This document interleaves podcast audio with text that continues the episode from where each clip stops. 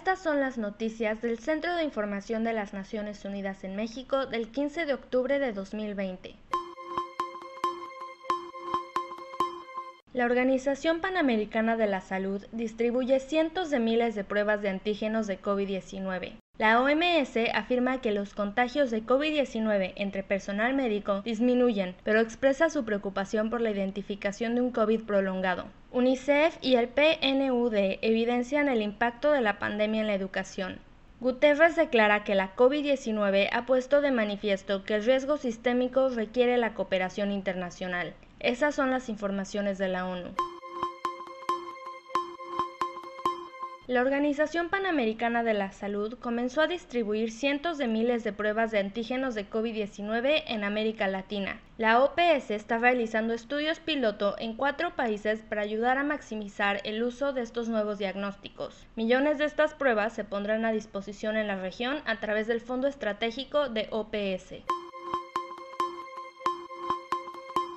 La Organización Mundial de la Salud afirmó que los contagios de COVID-19 entre personal médico disminuyen. El COVID-19 afecta ahora menos trabajadores de la salud que al comienzo de la pandemia. El personal médico representa en este momento el 5% del total de casos, frente al 14% de hace unos meses, según datos de más de 80 países recopilados por la OMS. Sin embargo, la organización expresó su preocupación por la identificación de un COVID prolongado. Meses después de ser infectados, algunos pacientes aún enfrentan síntomas como cansancio, dolor y dificultades para respirar, por lo que el director de la Organización Mundial de la Salud reiteró que las estrategias de inmunidad de rebaño no son una opción para esta pandemia. Recordó que ha habido ejemplos de personas infectadas que se contagiaron por segunda vez, por lo que dejar circular el virus sin tomar medidas de salud pública es permitir infecciones, sufrimiento y muertes innecesarias.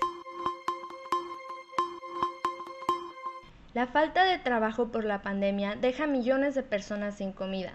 Casi la mitad de los 3.300 millones de trabajadores del mundo corre el riesgo de perder sus medios de vida, según un informe de la FAO, la OMS y otras agencias de la ONU, que señala que la falta de ingresos hace que muchas personas no puedan procurarse alimentos ni alimentar a sus familias. La pandemia de coronavirus podría hacer que este número de personas desnutridas, que actualmente se estimen casi 690 millones, aumente en otros 132 millones para finales de año.